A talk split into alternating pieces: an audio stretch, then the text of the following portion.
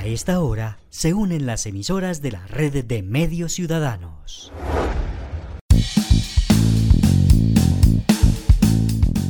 Entérate Eje, la radiorevista informativa con los hechos, actividades y personajes propios de nuestra región.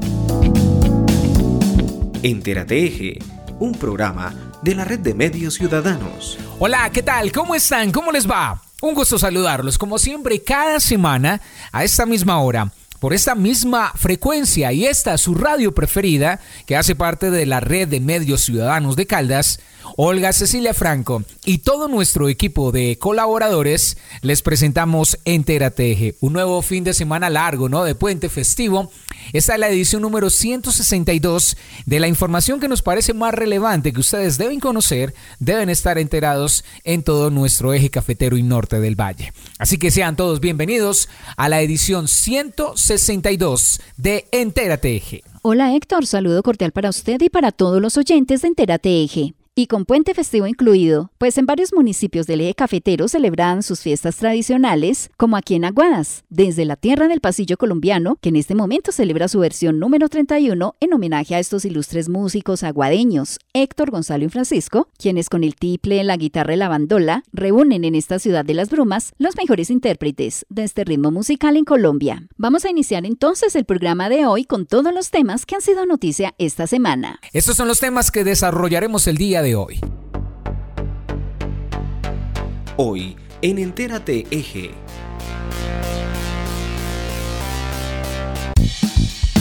En Pocaldas iniciará trabajos en el Malecón de la Dorada. Gobernación de Risaralda convoca a ciudadanos para que participen en el balance de gestión. No a la pólvora. Campaña de las autoridades de Caldas para evitar quemados este fin de año.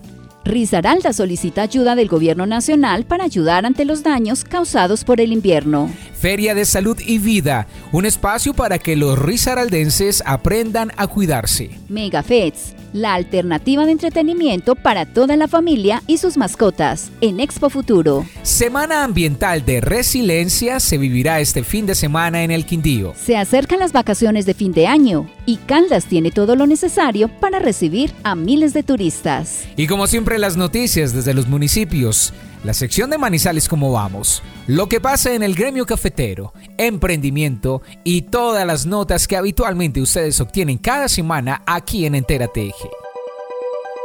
Actualidad en Entérate Eje.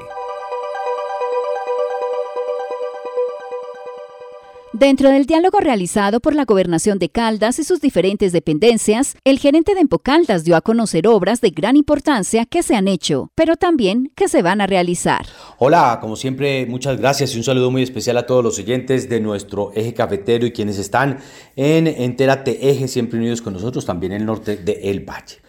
Obras que buscan beneficiar a la población de Caldas, en donde Empocaldas presta su servicio y que además busca contribuir con grandes obras en diferentes municipios, uno de ellos en La Dorada, donde anuncia la construcción de una obra significativa en lo que será el tan anhelado Malecón de La Dorada un trabajo que buscará evitar nuevas inundaciones en el puerto caldense y contribuir con el medio ambiente.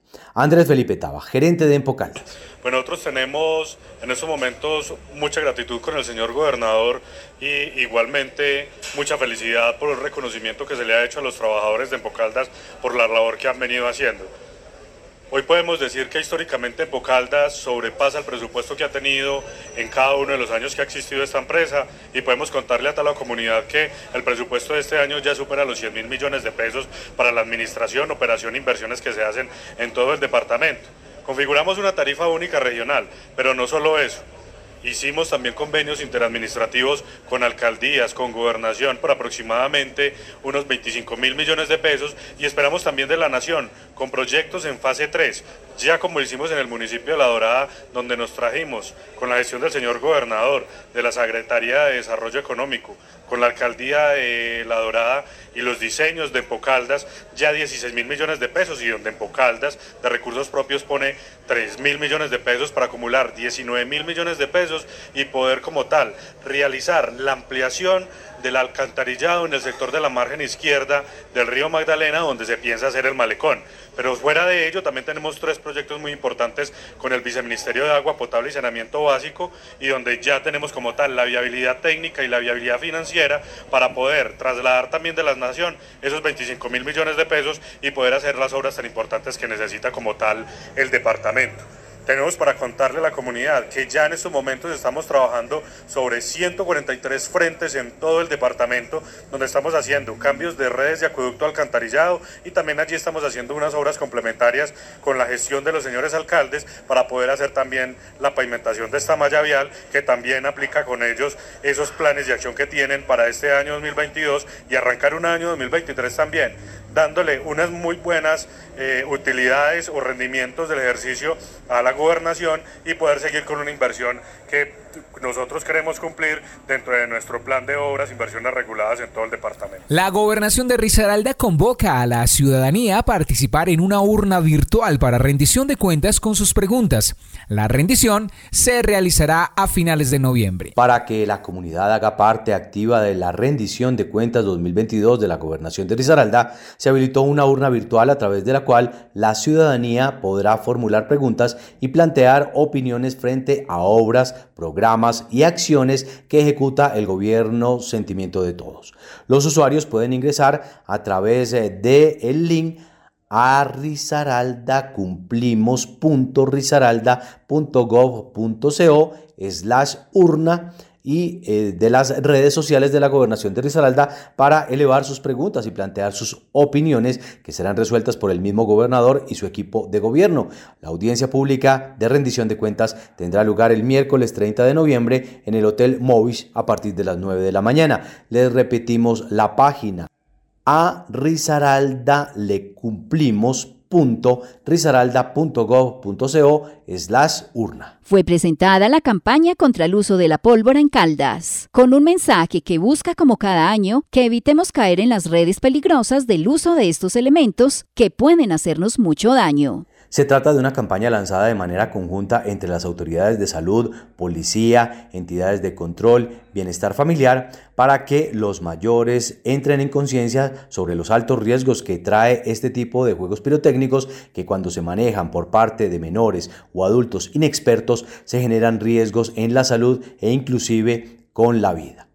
Una de las entidades que vigila a los menores pues para que no se vean involucrados en accidentes con pólvora, será Bienestar Familiar, quienes además actuarán cuando un accidente de estos se pueda presentar con los niños y niñas en el departamento. Luis Eduardo Céspedes, director del Instituto Colombiano de Bienestar Familiar en Caldas. A ver, inicialmente lo que estamos planteando son unas sanciones pedagógicas, eh, en el entendido que cuando se presenta un niño lesionado por pólvora, nosotros adelantamos eh, lo que llamamos una verificación de derechos. Esto es que enviamos psicóloga, trabajadora social al medio familiar donde se desenvuelve el niño para verificar que las condiciones eh, en las que vive realmente sean garantistas de derechos.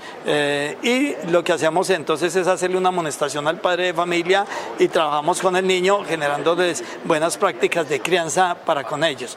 Pero en aquellos casos en los que la verificación de derechos concluimos que fue el padre de familia el que le entregó el artefacto de pólvora, que el padre de familia es abandónico, que realmente le importa muy poco el niño, que realmente hay algunas circunstancias de vulneración de derechos, pues necesariamente tenemos que adelantar lo que llamamos proceso administrativo de restablecimiento de derechos, orientados precisamente a restablecer los derechos de ese niño o niña y en muchas ocasiones cuando la situación eh, es tan fuerte de vulneración de derechos, tenemos que retirar ese niño o niña del medio familiar. Y aquí hemos querido significar algo. Si bien la actuación inicial del ICBF va orientada a amonestar a estos padres de familia donde se presentaron eh, los hechos victimizantes, eh, también es cierto que cuando encontramos que hay cierto dolo o alguna intención del padre de familia cuando le entrega ese tote, cuando le entrega esa papeleta, cuando le entrega el artefacto de pólvora, con el pleno conocimiento que tienen de que ese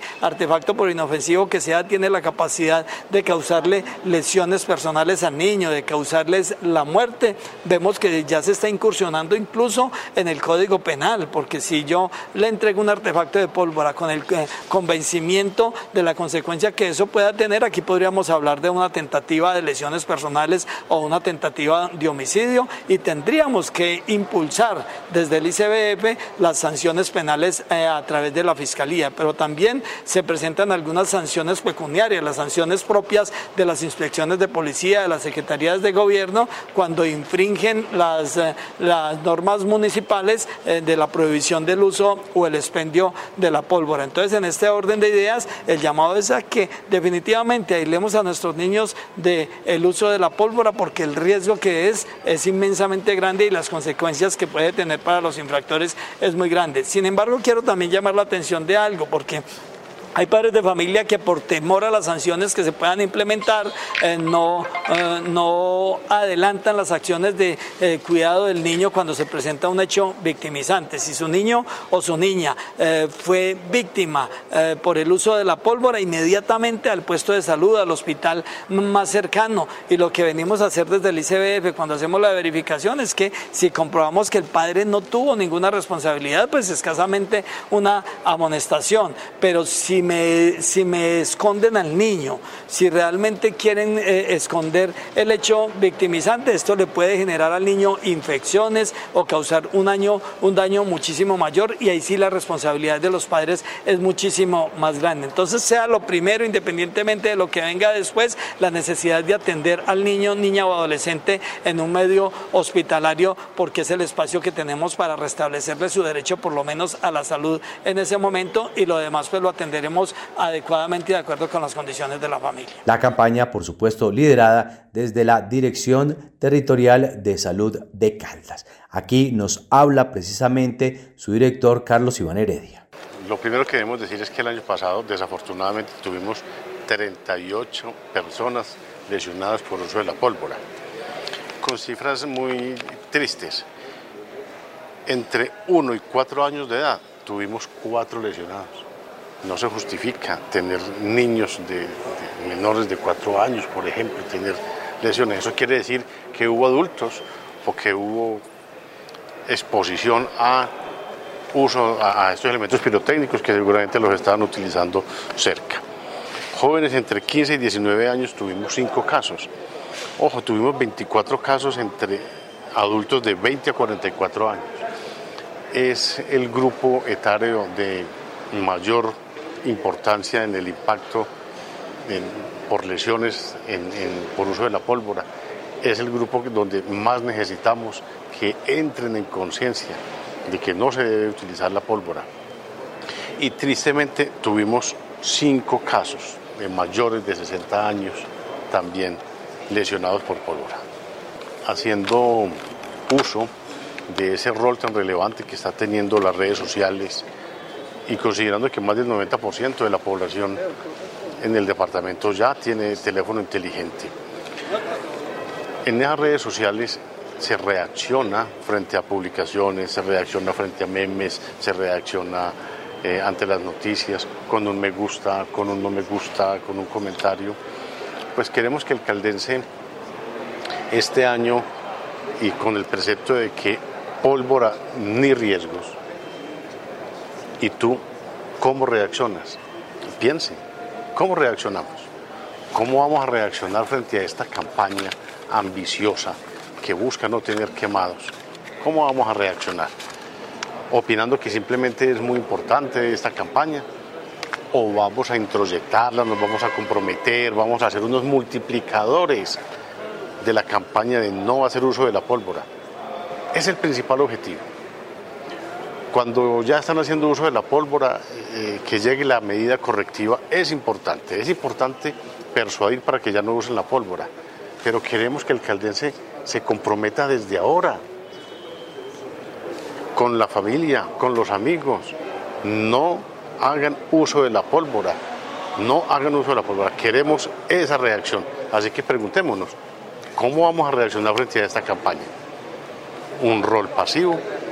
O un rol activo con compromiso y de tal manera contribuyendo a que soñemos a que no hayan quemados este año en el departamento de Caldas. Ante las serias afectaciones que viene causando el invierno en Risaralda, el gobernador del departamento pidió ayuda rápida del gobierno nacional, ya que hay sectores con muchas afectaciones. Con el propósito de hacer frente a las afectaciones viales en viviendas, el agro, entre otros sectores, el gobernador de Risaralda pidió una intervención urgente a la Unidad Nacional de Gestión de Riesgos de Desastres para dar respuesta oportuna a los risaraldenses dice que no son capaces solos y que se necesita maquinaria urgente para atender estas necesidades porque manifiesta que es apremiante y la situación es supremamente crítica en el departamento. Víctor Manuel Tamayo, gobernador de Risaralda. Yo diría que en términos generales el departamento de Risaralda en su totalidad está afectado seriamente por la ola invernal. No hay municipio que no reporte una afectación en viviendas, en vías rurales, en construcciones, y eso obviamente nos tiene supremamente preocupados porque pues obviamente los alcaldes no tienen recursos y la limitación nuestra y la de la alcaldía de Pereira es similar. Nosotros hemos venido insistiéndole a, la Unidad Nacional de Gestión del Riesgo que nos ayude, porque no somos capaces solos, necesitamos maquinaria urgentemente para atender estas necesidades porque la verdad que es apremiante y la situación es supremamente crítica. Todavía estamos esperando a que nos ayuden, confiamos en que haya respuesta a las reiteradas solicitudes que estamos haciendo. Nosotros tenemos que impactar en todos los sectores, porque es que Pereira tiene problemas, Dos Quebradas tiene un problema eh, gravísimo, todos los municipios en general. Aquí no hay sitio donde no tengamos problemas y la verdad que necesitamos urgentemente la ayuda de gestión del riesgo. Durante este fin de semana se viene realizando la Feria de la Salud y Vida, que se realizará hoy sábado 12 de noviembre en Expo Futuro, una iniciativa que busca generar alternativas para los ciudadanos en materia de salud. Bajo la premisa de que el cuerpo y la mente no funcionan por separado, sino como un todo, pues experiencias de bienestar desde el ser, cuyo objetivo de la feria es promover la salud, favorecer el desarrollo humano y la calidad de vida de la comunidad y a la vez fomentar conductas saludables en las familias y espacios de trabajo.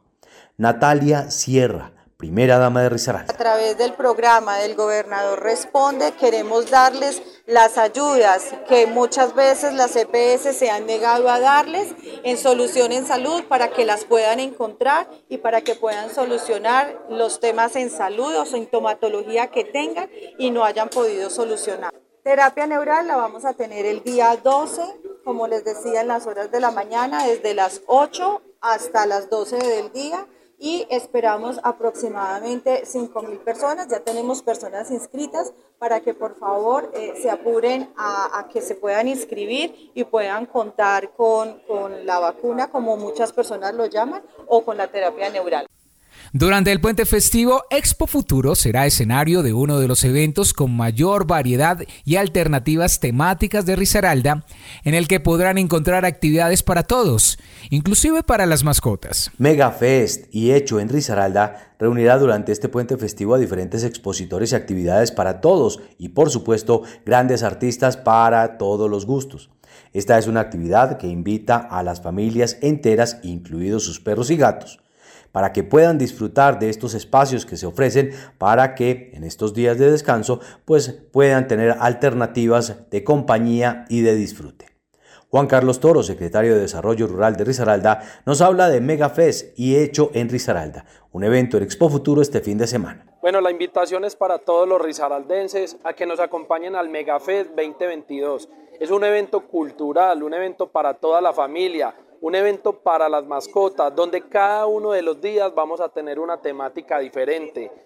Sí, hecho en Risaralda es una marca región, es una marca que vamos a exponer para que los risaraldenses conozcan el potencial que tenemos en el sector agropecuario y agroindustrial. Entonces allí en la feria vamos a encontrar los 100 stand que pertenecen y las 100 empresas que pertenecen a la marca hecho en Risaralda. Tenemos productos de café, tenemos productos de cacao de transformación, tenemos productos derivados de las abejas, tenemos productos de cannabis medicinal, tenemos productos de, una variedad enorme, la cual hacen parte de este hermoso departamento. Bueno, queremos que este proceso sea todo un éxito y que nos acompañen muchos risaraldenses. Y para eso hemos invitado a dos grandes artistas. Primero va a estar Osmar Pérez el día sábado hablando de café. Primero hablando de café porque Osmar Pérez exporta café a los Estados Unidos y el café del departamento de Risaralda. El Departamento del Quindío celebrará del 15 al 18 de este mes de noviembre la Semana Ambiental, denominada como Quindío Resiliente. En esta semana se llevará a cabo diversidad de actividades relacionadas con la promoción del cuidado del medio ambiente y la necesidad de tomar acciones urgentes ante el cambio climático. Además, se realizará el evento Carnaval Cambio Climático, enmarcado dentro del proyecto de implementación de acciones de adaptación, en el que pues, eh, los 12 municipios de manera simultánea, a través de actividades lúdicas, se vincularán y allí también podrán hablar de conservación del patrimonio ambiental. Sebastián López, de la Secretaría de Agricultura del Quindío.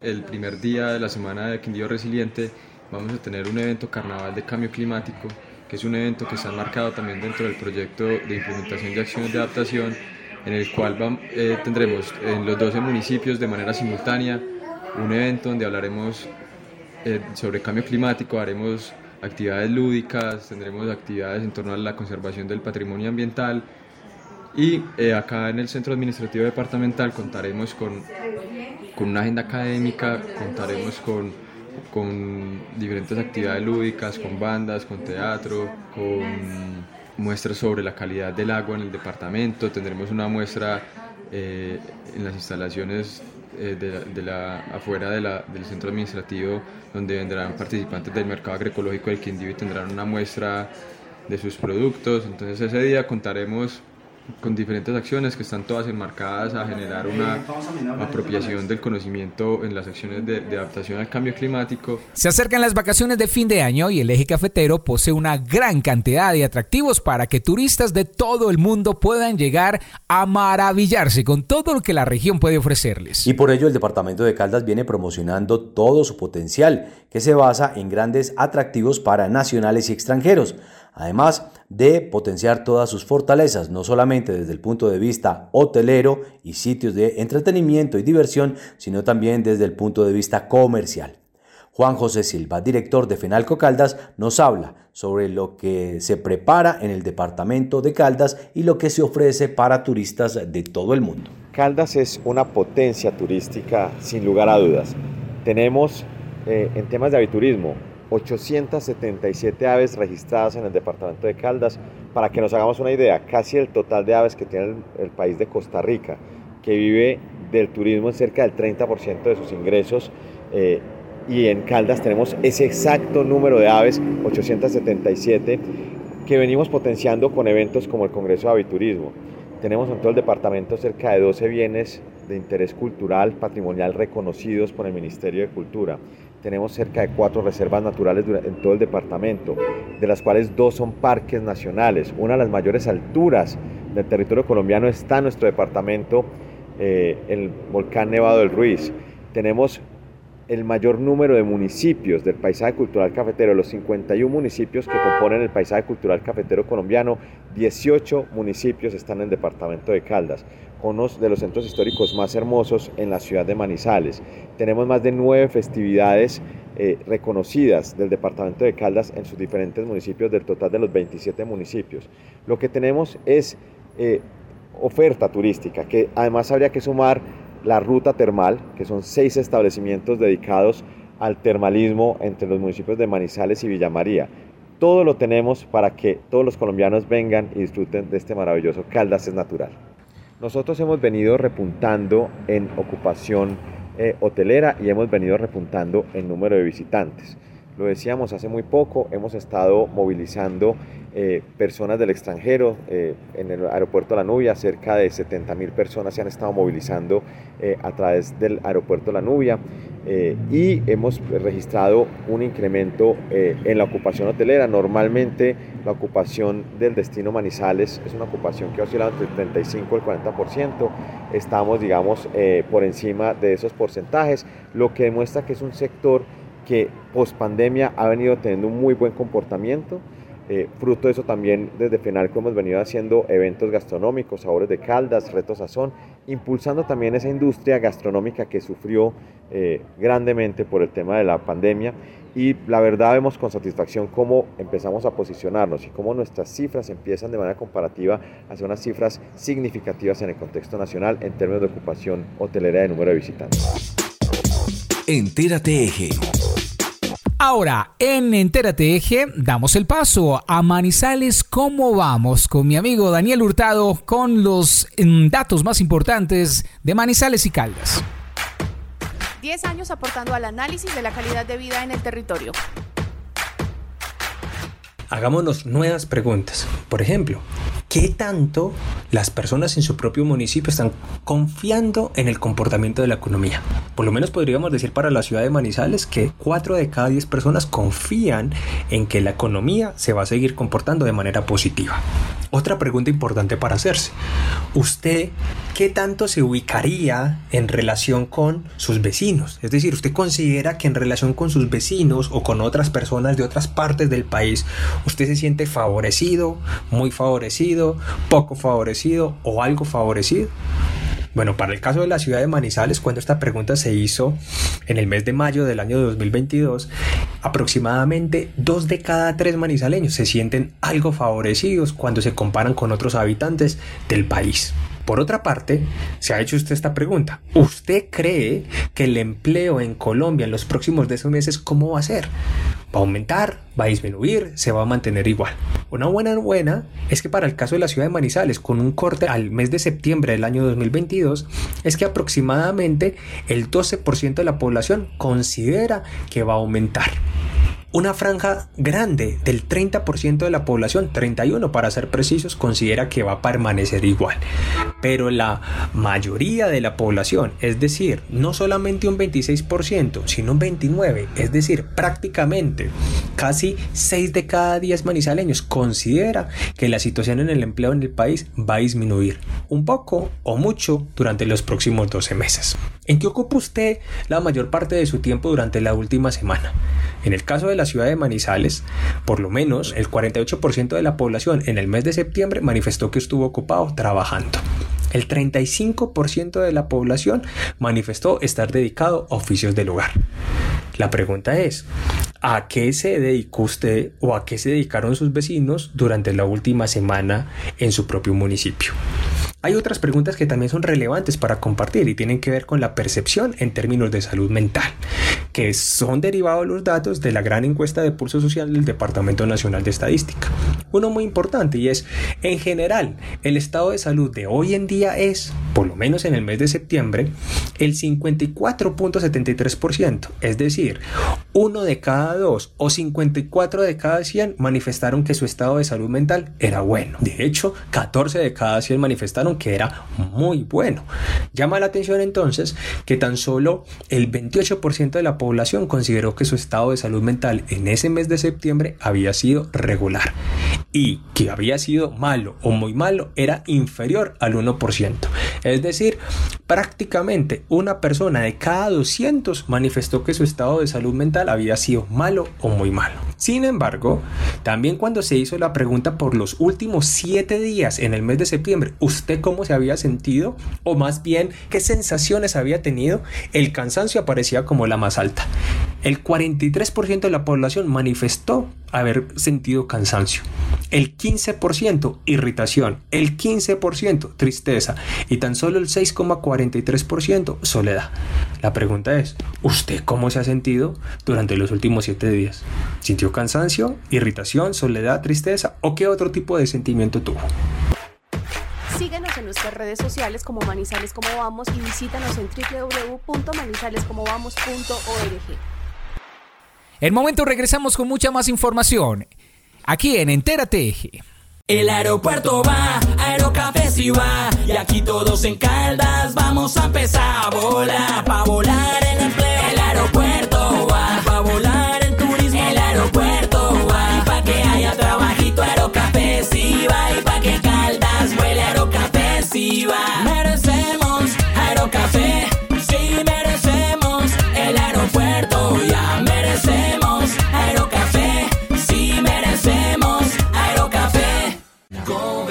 De Caldas, primero la gente.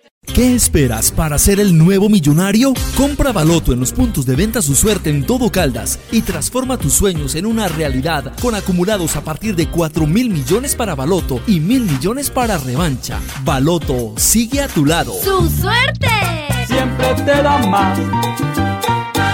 Con la tarjeta Vivir Mejor del Hospital Santa Sofía, usted obtiene grandes descuentos en consultas especializadas, exámenes de apoyo diagnóstico y procedimientos. ¿Qué espera para adquirirla? Mayor información 887-9200, extensión 752. Hospital Santa Sofía, orgullosamente público y universitario para todos. El sistema de alumbrado público de Manizales es un patrimonio de todos. Protegerlo y velar porque su infraestructura esté en buen estado debe ser compromiso de cada uno de nosotros. Los invitamos a denunciar y reportar los daños, robos o anomalías en las luminarias de tu barrio escribiéndonos al WhatsApp 350-405-3493 o puedes contactarnos a las líneas 889-1020 y 889-1030. Por una Manizales más grande en Imbama iluminamos y proyectamos tu futuro. ¿Sabías que una familia en promedio desperdicia entre 1.600 y 1.900 litros de agua al año? Por eso, desde Empocaldas, los invitamos a optimizar el uso del líquido vital, cerrando las llaves de suministro cuando no las utilices y tomando duchas no tan prolongadas. De esta forma, estamos construyendo el bienestar de todos los caldenses. Tres consejos para tu moto manejar. Usa el casco, cuida de tu vida y la de los demás. Uno. Párale bola que esto es bien cierto. El casco debes llevarlo bien puesto. Dos. Úsalo siempre bien abrochado. Tu vida vale más que ir afanado. Ten presente que el celular en el casco jamás debes llevar. Y para ser prudente, En la vía abraza la vida. Una campaña de la Agencia Nacional de Seguridad Vial y el Ministerio de Transporte. ¿Estás siendo víctima de violencia? Tres cosas que debes saber. Las leyes te cobijan. La ley 1257 garantiza una vida libre de violencias para todas las mujeres. La violencia no es solo física o sexual, también existe violencia psicológica, que se caracteriza por no dejar marcas físicas, pero sí emocionales, y está directamente relacionada con cómo te hacen sentir. Si eres víctima de violencia, descarga en tu celular la aplicación Ellas. Allí puedes encontrar una guía y las rutas de atención según tu ubicación. Espacios seguros para las mujeres. Numeral Si pasa, dilo. Una campaña de la Red Nacional de Mujeres con el apoyo de ONU Mujeres y USAID. Apoya la Red de Radio Universitaria de Colombia. Entérate Eje.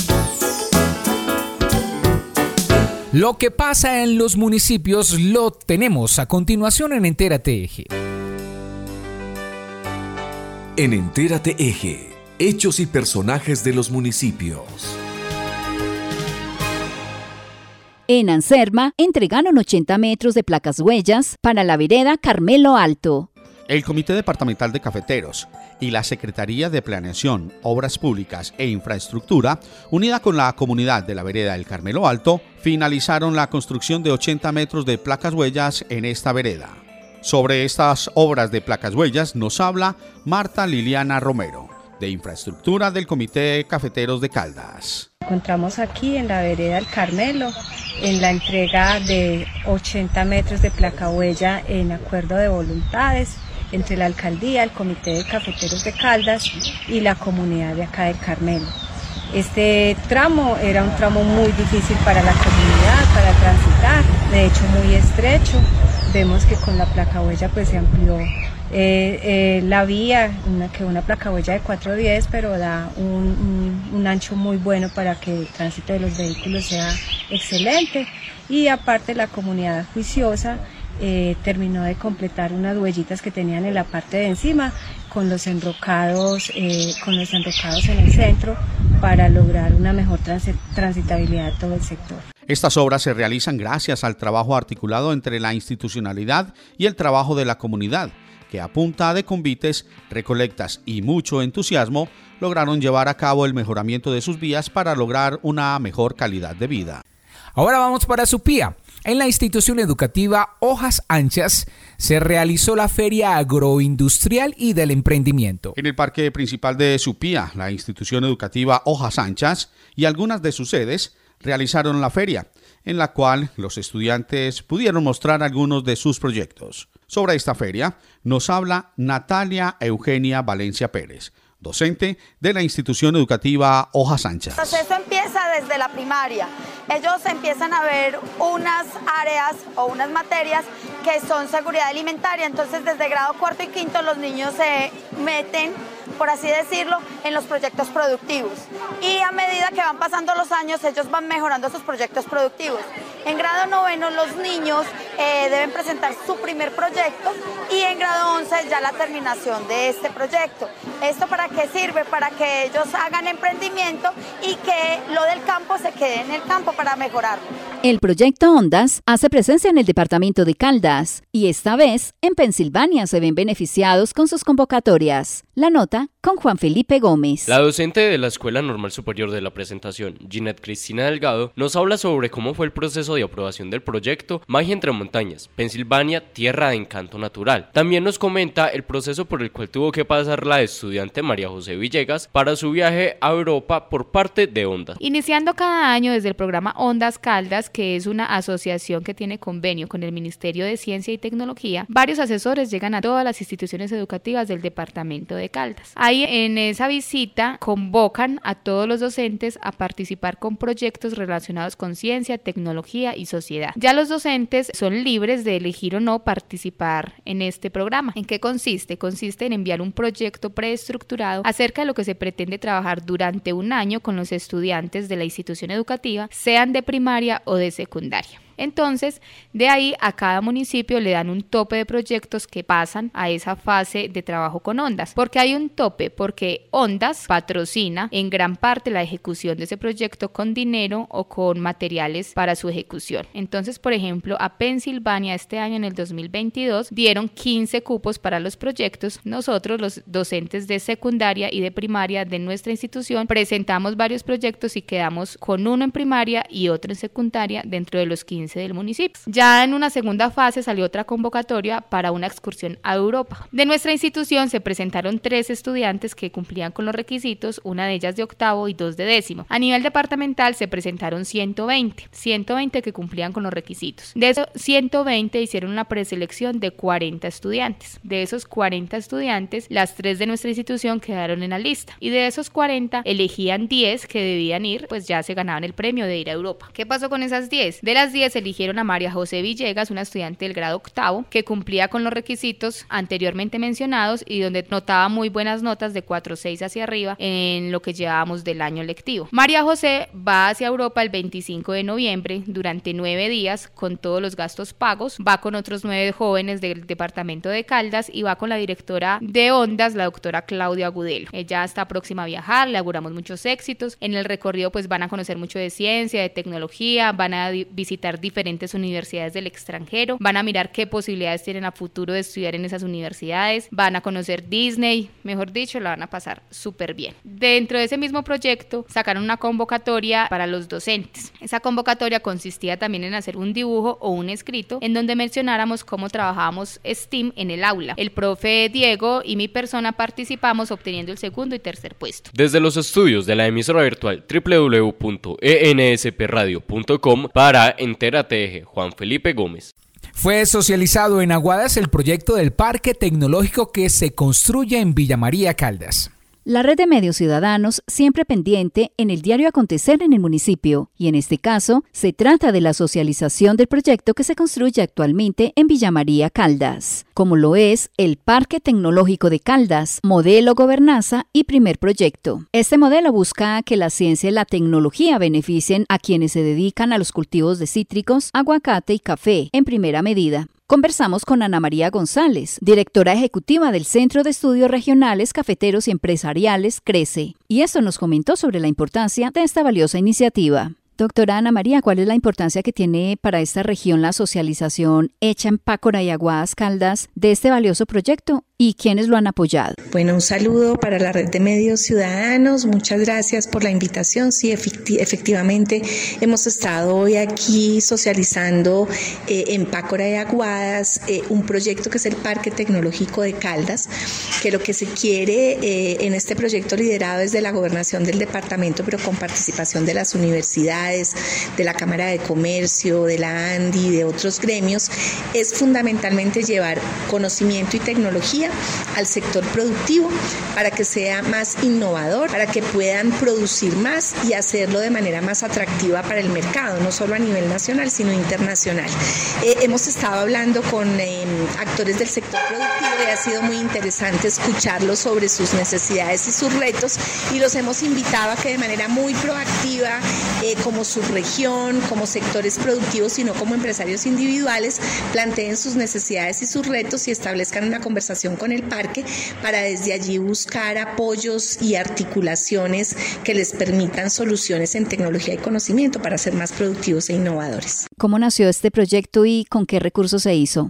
Este proyecto fundamentalmente es un proyecto que nació en el año 2018 con recursos de regalías de la gobernación del departamento de Caldas y que en este momento cuenta, digamos, con un apoyo financiero y político de la gobernación, pero que eh, por decisión de la gobernación de Caldas debe ser un proyecto colectivo de región y por eso en el comité directivo eh, del proyecto están eh, representantes de las universidades, de las cámaras de comercio, de la ANDI, de Neurocity, del sector TIC local, del sector empresarial y esos son digamos que los sectores que están alrededor del parque para cumplir su propósito. ¿Cuándo se piensa inaugurar la obra física que beneficiará a los productores caldenses? La obra física eh, pues está en proceso de culminación. Yo soy la directora del CRECE y estamos apoyando a la gobernación fundamentalmente en construir la forma en cómo se toman decisiones en el parque y en hacer el primer proyecto de transferencia. No es nuestra responsabilidad la obra física,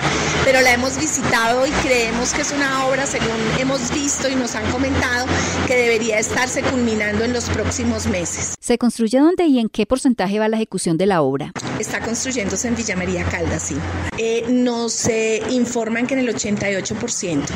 ¿Los sectores productivos del departamento deberían acercarse a aprovechar esta iniciativa? La idea es que todas las subregiones del departamento, eh, los sectores productivos priorizados de la economía, se acerquen a aprovechar esta intención que tiene el parque de llevar conocimiento y tecnología para que precisamente haya mayor productividad e innovación en los sectores principales de la economía caldense. Entonces, sí, por supuesto, eh, no solo la economía de Aguadas y de Pácora, sino que se busca que realmente eh, esto sea de todo el departamento y no únicamente eh, de Manizales o la zona centro-sur.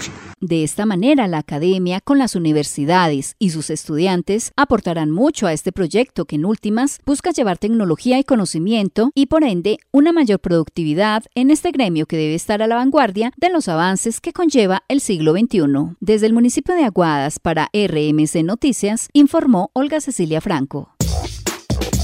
Entérate Eje. Volverán las corralejas el próximo año al Carnaval de Río Sucio. La Corporación del Carnaval de Río Sucio anunciaron que en la versión del 2023 del Carnaval de Río Sucio tendrá corralejas y desde hoy se podrán comprar los palcos. Escuchemos el anuncio que hace la presidenta de la Corporación Carnaval de Río Sucio, Alba Nancy Santos Taborda. Queremos informarles que sí, están ya en proceso de construcción eh, el circo en Guadua, como ha sido nuestra tradición. Y queremos invitarlos a todos para que adquieran su palco, el cual tiene un costo de 600 mil pesos sombra y 550 mil sol.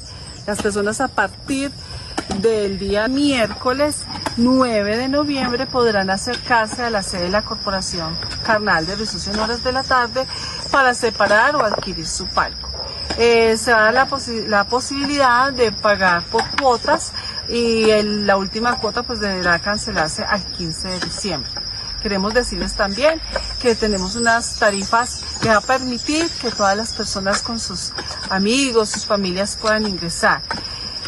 Es fundamental que ustedes estén enterados que por motivos de orden de seguridad los menores de edad no podrán entrar a este evento para que desde ya eh, los padres de familia sepan que no deben adquirir boletas para sus menores, puesto que las boletas son solo para mayores de edad. Se realizarán en total cinco corralejas, la primera el 25 de diciembre, la segunda el 1 de enero y las tres corralejas del carnaval, 9, 10 y 11 de Entérate Eje. Conozcamos la información que nos llega también desde el municipio de Quinchía. El pasado jueves 10 de noviembre se realizó la Feria de Emprendimiento, organizada por el Colegio Instituto San Andrés. Allí participaron estudiantes de diferentes grados mostrando sus emprendimientos, acompañados de la profesora Janet Calvo, licenciada en contabilidad, y también de los instructores del SENA, Luz Piedad Arias y Gerley Lopera. Acompaño el área de agroindustria y desde la formación que brindamos a los chicos, también tenemos una ficha de agroindustria en el colegio, hemos podido desarrollar algunos productos alimenticios. Entonces desde ahí se les dieron pautas a los chicos, se colaboró con las ideas que estaban desarrollando con la profe Beatriz con la profe Janet, perdón, y estamos en este momento tanto apoyando a los que tienen sus propios emprendimientos como un stand que nosotros ubicamos acá. Bueno, ¿cómo ha visto usted los diferentes productos que se han sacado en el día de hoy, eh, la participación de los estudiantes, el ánimo que han tenido pues para realizar todos estos proyectos? No, ha sido excelente, la verdad. La profesora ha hecho un gran trabajo con ellos, han venido desarrollando desde hace mucho tiempo y aquí se ve una diversidad de productos increíbles. Yo siento que también están aprovechando las materias primas de la región y están mostrando el ánimo. O sea, es muy rico que los chicos no se queden solo con la idea de hacer un producto, sino que se enfrenten al cliente. Me parece que es muy importante eso, porque ellos aquí se dan cuenta que va más allá, ¿cierto? O sea, el desarrollo de productos es una cosa, pero ofrecerle a las personas, invitarlos, convencerlos y que recibir buena retroalimentación o incluso algunos comentarios que puedan ayudarlos a mejorar es muy importante y la participación ha sido muy buena. Bueno, eh, en todo el departamento pues hay diferentes programas de articulación de acuerdo a la direccionalidad que tiene cada institución educativa y tenemos varias especialidades, desde lo agrícola, la producción de alimentos, la producción de software, eh, todo lo que es... Mm, la promoción del turismo por el paisaje cultural cafetero en los municipios se ha empezado a dejar una capacidad instalada para que se promocionen todos esos, esos, esos ambientes y todos esos lugares que tienen cada uno de los municipios. Entonces, en cada uno viene creciendo, viene habiendo un proceso especial que pertenece a territorio. En Quinchía particularmente, a través de las instituciones educativas y de todos estos procesos de emprendimiento, pues se viene fortaleciendo eso, lo que es la formación para el trabajo, porque se aprende haciendo, se aprende desde la experiencia. Y este año pues incursionamos, eso hace que yo esté aquí con un nuevo técnico que es el técnico en ejecución de programas deportivos. Por eso estamos en el stand saludable, le estamos ofreciendo a las personas que estaban pasando tomarle el índice de masa corporal, la presión arterial hacer unas recomendaciones. Esos programas se articulan de acuerdo a la oferta y a las necesidades de los municipios y abrir un abanico de posibilidades para que los jóvenes visualicen tanto su futuro profesional como su futuro laboral y que eh, aprovechen esa oportunidad que es la doble titulación. Tal vez nosotros en, los años que estuvimos en los colegios no tuvimos la posibilidad sino salir como bachiller y esto ya es una oportunidad que les da el SENA en la formación para el trabajo para salir con una doble titulación que además de que les abre el espectro en lo que tiene que ver como, hombre, que entro a estudiar el otro año, también les abre la posibilidad de ya tener un técnico en su hoja de vida y poder empezar a vincularse al mercado laboral. Entonces, desde el SENA, desde la regional Risaralda se viene fortaleciendo todo lo que es la vinculación de los jóvenes al primer empleo y a esas ideas de innovación y de trabajo y de vinculación para el trabajo. Desde Quinchía, este fue un informe de Arley Marín para Entérate Eje. Música en Entérate Eje.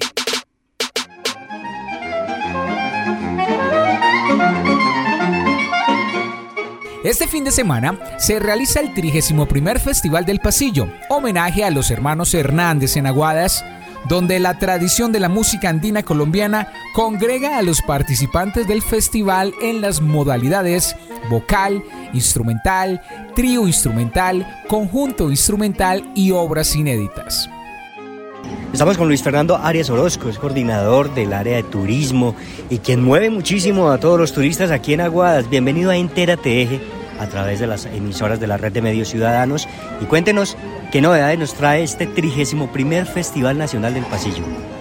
Bueno, primero que todo, pues un agradecimiento a ustedes, eh, este trabajo tan importante que hacen los medios de comunicación que nos ayudan precisamente a visibilizar el Festival Nacional del Pasillo a nivel nacional y a nivel internacional. Estamos en la versión número 31 del Festival Nacional del Pasillo Colombiano en homenaje a los hermanos Hernández, Héctor Gonzalo y Francisco, esos primeros embajadores de nuestra música andina en el exterior. Cada año vamos mejorando el festival, tenemos cosas que corregir, pero cada año el festival se va fortaleciendo más. Por ejemplo, en esta ocasión, en el 2022, en la versión 31, tenemos el segundo encuentro de saberes artesanales. tenemos delegaciones de diferentes regiones de Colombia, donde vamos a compartir esos saberes en torno a los tejidos de los sombreros que se dan en, Colombia. Tenemos todo lo que es la parte musical, también tenemos eh, diferentes eh, conversatorios en torno al pasillo. El día, bueno, tenemos orquestas por la noche, eh, Jorge Celedón, Matecaña, Los Duros del Despecho, pues tenemos una actividad cultural acá en el Parque Bolívar muy variada para todos los gustos. El domingo 10 de la mañana una hermosa y sentida Eucaristía folclórica, una Eucaristía a ritmo de pasillo en el Templo de la Inmaculada Concepción a las 10 de la mañana, a las 2 de la tarde ese imponente desfile folclórico, tejiendo sombreros, pasillos, historias. Por la noche también tenemos eh, las presentaciones en Tarima y en el Teatro Bicentenario la gran final de nuestro Festival Nacional del Pasillo Colombiano. También vamos a tener el Encuentro Nacional de Pasilleritos eh, Aníbal Valencia Ospina y la muestra de talentos aguadeños Javier Ocampo López para que todos los turistas nacionales e internacionales que visitan Aguadas, la ciudad de las brumas, la capital del sombrero, del pionono, del pasillo, la tierra del putas de Aguadas, disfruten nuestro festival. Una cita amable con el folclor de la patria. Luis Fernando, hay también un parque temático muy interesante con el Circo de los Hermanos Hernández. Sí, precisamente les decía que cuando los hermanos Hernández salen de Aguadas, ellos se van en, un circo, se van para Venezuela, pero eran unos muchachos eh, eh, mm, adolescentes, menores, uno de ellos era menor de edad, ellos eran emprendedores, llevan la esencia del putas de Aguadas en esa época. Ellos se van en este circo riego a a Venezuela pero resulta que por estar indocumentados en Venezuela, pues ellos tienen diferentes problemas. En el circo también los están explotando laboralmente y ellos deciden eh, abandonar el circo y empiezan a emprender una gira por el mundo. Ellos salen del circo en Venezuela, pero regresan a Colombia.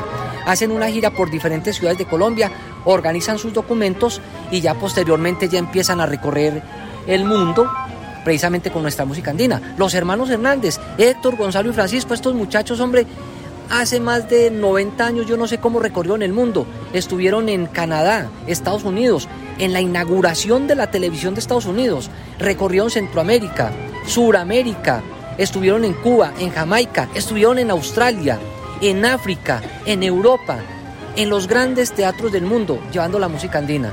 Por eso es que Héctor, Gonzalo y Francisco, los hermanos Hernández, en honor a ellos es que cada año celebramos nuestro festival y ellos emprenden este gira, este periplo con la música por el mundo, precisamente pegados de un circo, que es lo que estamos representando en el parque temático. Pero Luis, ¿por qué venir a Guadas? Porque Aguadas es un pueblo que está enclavado en las agrestes montañas de la cordillera central de los Andes, porque es un pueblo que tiene 208 años de historia, porque es un pueblo patrimonio, porque somos paisaje cultural cafetero, porque tenemos el sombrero aguadeño que solo se descubre ante Dios y ante la patria, porque tenemos a las artesanas que con sus manos casi mágicas tejen, la, tejen, tejen el albo encaje de la iraca terrígena Aguas es un pueblo con gente amable, buena, cordial, mujeres maravillosas, hombres emprendedores, trabajadores, que se sienten orgullosos de, su raza y que les palpita el corazón cuando hablan de Aguadas, de este pueblo montañero que vibre y palpita con el Festival Nacional del Pasillo Colombiano. Vamos a Aguadas a disfrutar del 31 Festival del Pasillo a comer pianuno y lucir un típico sombrero aguadeño.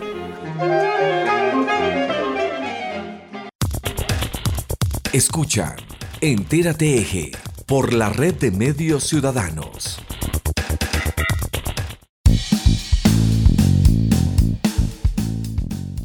Al cierre de Entérate les contamos que el próximo miércoles 16 de noviembre, la Universidad de Caldas será sede de los diálogos regionales vinculantes, un espacio de participación promovido por el Gobierno Nacional, donde todos los colombianos están invitados a participar en un diálogo diverso y amplio por los territorios, y cuya finalidad es aportar los insumos para la construcción del Plan Nacional de Desarrollo 2021-2027.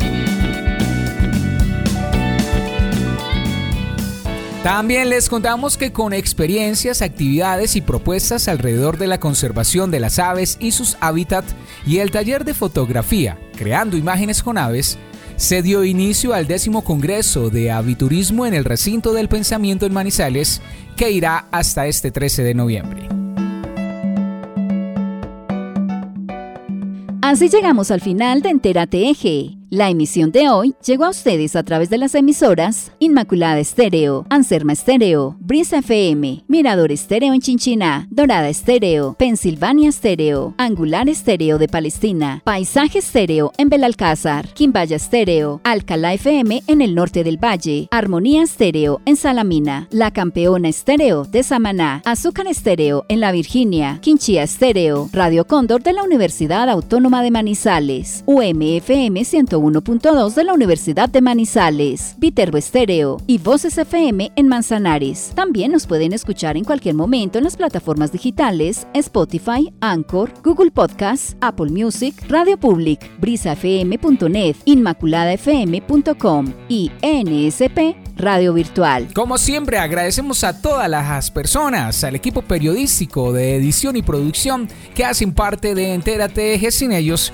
pues sería imposible llegar a todos ustedes y ofrecerles todo este gran repertorio de información.